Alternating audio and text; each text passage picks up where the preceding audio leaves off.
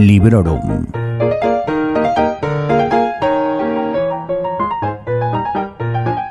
Hola, soy Vanessa y esto es Librorum, el podcast en el que os hablo de mis lecturas recientes, sobre todo cuando me han gustado y siempre sin spoilers. Ha pasado ya más de un mes desde la publicación del anterior episodio del podcast y quiero daros las gracias a todos y a todas los que os habéis tomado la molestia de enviarme mensajes, pues preguntando, proponiendo e incluso exigiendo. Me ha hecho mucha ilusión que echaseis de menos a, a Librorum. El libro que hoy nos ocupa es El Camino de los Reyes de Brandon Sanderson que es un tochaco de unas 1200 páginas que yo compré en formato Kindle. Está editado por Nova y fue traducido por Rafael Marín Trechera. El libro originalmente se escribió en 2010 y es un libro muy peculiar porque forma parte de una decalogía. Es decir, que el rey de la planificación, el señor Brandon Sanderson, ya tiene previstos los nueve libros que vendrán después de estos y bueno, alguno de ellos incluso ya ha sido publicado y también traducidos al español. Concretamente los tres, los tres primeros ya los tenéis disponibles y por si os interesa eh, sus títulos eh, son El Camino de los Reyes, Palabras Radiantes y Juramentada. La saga se llama, por cierto, El Archivo de las Tormentas y si bien hay voces por ahí que recomiendan a los no iniciados que se lean esta novela para conocer a Sanderson, yo que queréis que os diga, no estoy segura de que un libro de 1200 páginas y que además es la primera parte de una colección de 10 y que cuya extensión mm, de los, de los que quedan a juzgar por los dos que le siguen va a ser igual o parecida, a mí me parece que se hace un poco cuesta arriba, por mucho que sí que es verdad que en este libro se reúnan todos los tropos que caracterizan al autor. Pero como siempre os digo, haced lo que os dé la gana.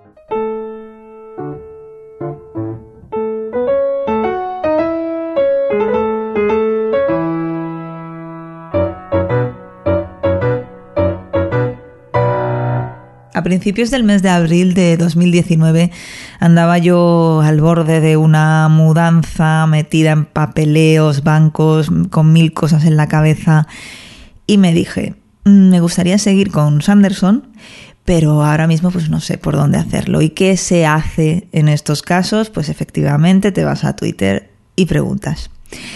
Y me respondieron, me respondieron mm, Alexander Paez de Neonostromo, Esla de Literature Watchers y también Alex de OTV. Y los tres coincidieron en recomendarme El Camino de, los Reyes con bastante entusiasmo, que es algo que ya eh, une y define o caracteriza a los fans de Sanderson, es decir, este entusiasmo por el autor. Vale, mm, reconozco que no era el mejor momento, ahora me doy cuenta de ello, pero bueno, mm, por aquel entonces mm, a mí no me pareció así. Eh, me pareció perfecto para, evadirme. Pero sin embargo, la realidad del día a día siempre se impone. Y, bueno, de hecho lo tuve que, aparcar un, par de meses. Y esto es un hecho súper importante para mí, por eso os lo explico. Eh, cuando, cuando pasaron esos dos meses de descanso del libro y lo recuperé, no me costó ni un poquito meterme de nuevo en la historia y retomar el hilo allí donde lo había dejado. Considero que esta es una gran novela, he disfrutado de ella mucho y me parece muy, muy recomendable. Aunque también os voy a reconocer que este es uno de los podcasts que más pereza me ha dado preparar y sobre el que más dudas he tenido. Estaba al principio segura de que no le iba a dedicar un librorum. O sea, primero por, por la extensión, cuesta cubrir todo lo que, lo que en él se explica. Total, que me daba pereza, pero bueno, aquí lo tenéis y espero de verdad que os guste y espero que, si consideráis que hay algo que me he dejado en el tintero, mm, pues tened compasión de mí, por favor, que he pasado unos meses muy duros. Eh, bueno, 38 episodios más tarde, Brandon Sanderson vuelve a Librorum. Os recuerdo que inauguré este podcast con su novela El Antris y que este El Camino de los Reyes es el octavo libro del autor que me leo, así que bueno, algo me gustará, ¿no? En fin, pero ¿de qué va El Camino de los Reyes? Os lo voy a contar, como siempre, sin spoilers.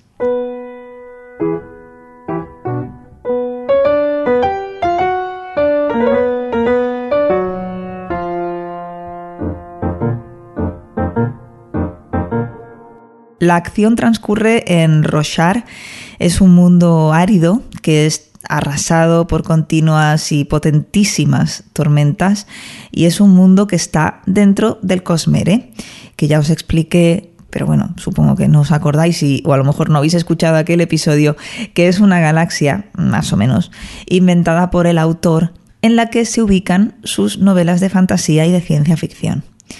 Antes mencionaba que Sanderson es un superplanificador y aquí también se nota en, la construcción de mundos, en que no se limita a crear un lugar en el que sus personajes se muevan, sino que además a todos los dota de una climatología, una orografía y una ecología características. Eh, las diferentes, los diferentes planetas del, del, Cosmere tienen algunas cosas en común entre ellos, pero estas coincidencias no alcanzan a todos ni son norma general. Mm, por ejemplo, podemos encontrar tres casos, tres mundos eh, que coincidan en el tema de deidades, en los que, por otra parte, los sistemas de magia sean totalmente diferentes. Y es que además de en la construcción de mundos, este autor destaca también en la creación de sistemas de magia. Eso os lo van a decir siempre que os hablen de Brandon Sanderson. Estos sistemas de magia están tan bien explicados, tienen unas reglas en ocasiones tan rígidas que a veces nos pueden traer reminiscencias de, ciencia ficción más que de fantasía. Pero vuelvo a Rochar y, a sus tormentas. Eh, estas tormentas afectan también a los sistemas de magia y, y, bueno, encontramos pues cristales mágicos de luz tormentosa, también hay criaturas eh, un poco así terroríficas o temibles, ¿no? Que habitan por ahí, como son esos animales con concha o cangrejos gigantes que, debido pues, a esta climatología y a estas tormentas tan frecuentes ahora habitan en la superficie. En este mundo se está librando una guerra que parece que no ha de terminar nunca, es una guerra pues como casi todas, ¿no? Sin sentido, cuya chispa fue el asesinato de un rey, cómo no. Los personajes principales que llevan el peso de la historia están metidos en ella eh, de una manera u otra. Eh, por ejemplo, tenemos a Kaladin, que es un esclavo, está Dalinar, que es el príncipe, un príncipe de mediana edad, que comanda ejércitos y que empieza a cuestionarse cosas eh, de, toda su vida, vaya. También tenemos a una erudita investigadora, que es Chasna, y su discípula Shalan. Aquí hay una cosa en este libro eh, que es que todo el, el, conocimiento, la gente que sabe, la gente que estudia, la gente que incluso escribe, son las mujeres.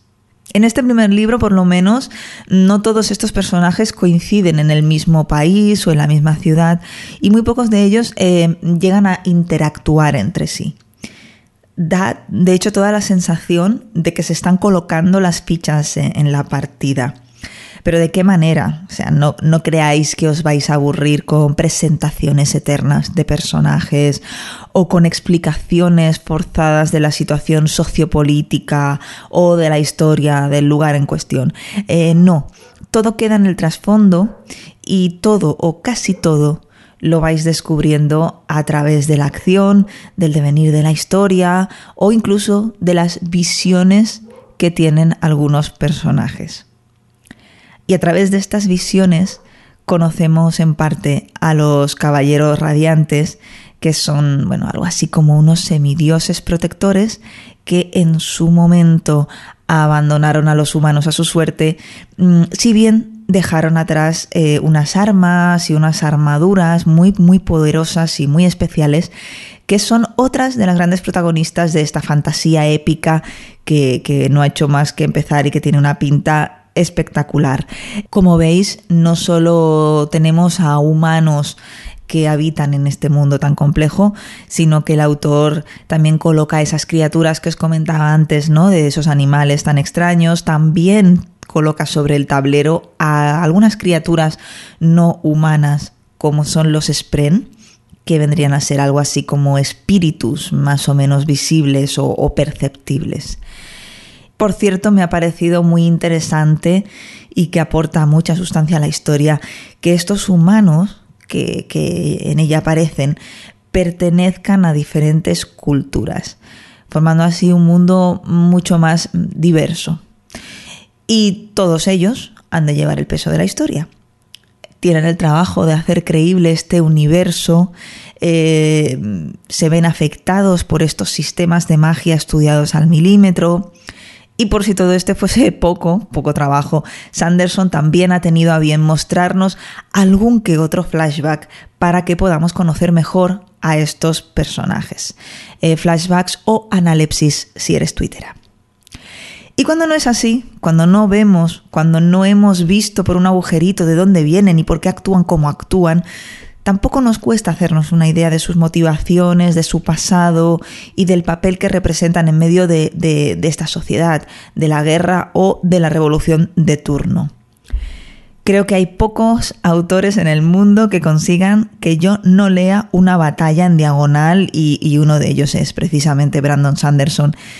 Eh, su uso del lenguaje, obviamente traductor mediante, es mm, creo que mágico y, no aburre. No aburre ni en esos momentos en los que mm, yo podría aburrirme porque los personajes están ahí clavándose espadas y lanzas y que normalmente, bueno, pues se pueden hacer un poco pesados. Empieza con fuerza, luego se calma un poco y ya en el último cuarto viene el terremoto, el tsunami, el, gran movidote. Eh, revelaciones, encuentros, cliffhangers, eh, tensión, nervios. Mm, vamos, que empieza a soltar información como un loco y tú no quieres ni puedes dejar de leer. Y sobre el estilo, pues bien, lo que os decía. Sanderson es Sanderson, escribe fluido, eh, con un lenguaje asequible y, una expresión directa. No se anda por las ramas, por mucho que 1200 páginas os lleven a pensar que sí. y por mucho que, que, termine harta de oírme a mí misma quejarme de que 1200 páginas son demasiadas, a nadie voy a sorprender si os digo que tengo bastantes ganas de hacerme con el segundo volumen y ver cómo continúa esta magnífica historia y poco más puedo desvelar del Camino de los Reyes. Es una novela muy difícil de analizar, ya os lo comentaba antes, no solo por su extensión y por el miedo a fastidiar alguna sorpresa a futuros lectores, sino porque además es extremadamente rica en detalles, misterios y, secretos.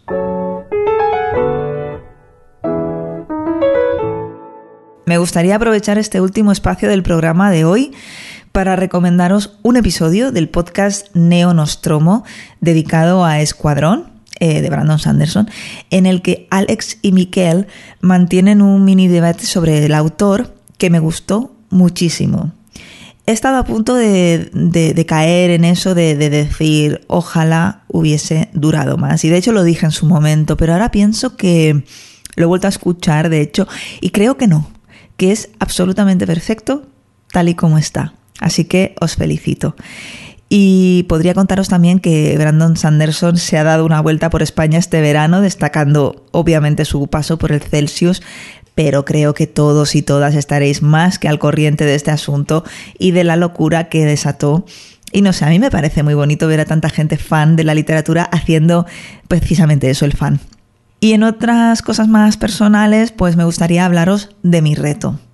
Con eso del traslado me di cuenta de la cantidad de libros que tengo comprados y sin leer. En papel son unos cuantos, pero en digital son bastantes más.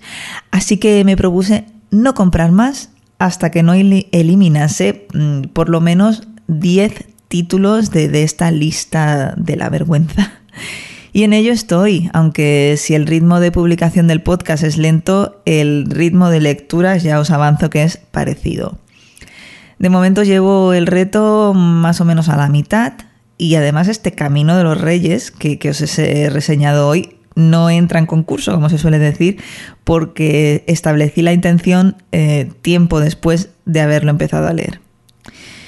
Más cosas y hablando de hacer listas, se acerca el Leo Autoras Octubre Y os voy a hacer una confesión. Mirad, yo antes no era muy entusiasta, no entusiasta, que, que no, no me llamaba la atención participar en estas iniciativas. Pero oye, no hay nada como relacionarse con mujeres escritoras o que formen parte del mundo editorial para darse cuenta de que no, que no da lo mismo. Y que sí, que estas iniciativas son buenas, son útiles, necesarias y que sirven para concienciarnos un poco más. Y ahora ya sí, para terminar os voy a contar que contra todo pronóstico y con todo el dolor de mi corazón, os lo digo aquí porque no le voy a dedicar un podcast, este verano he abandonado la lectura de un libro de Isaac Asimov. Sí, amigas, tiene que haber una primera vez para todo y esta primera vez ha sido con su novela Azazel, que ha sido la culpable. No, no he sido yo, ha sido la, el libro este que la cosa empezó bien. Yo me reía y tal, pero luego es que es tan repetitiva, es todo el rato lo mismo, que no pude avanzar más allá del séptimo u octavo capítulo.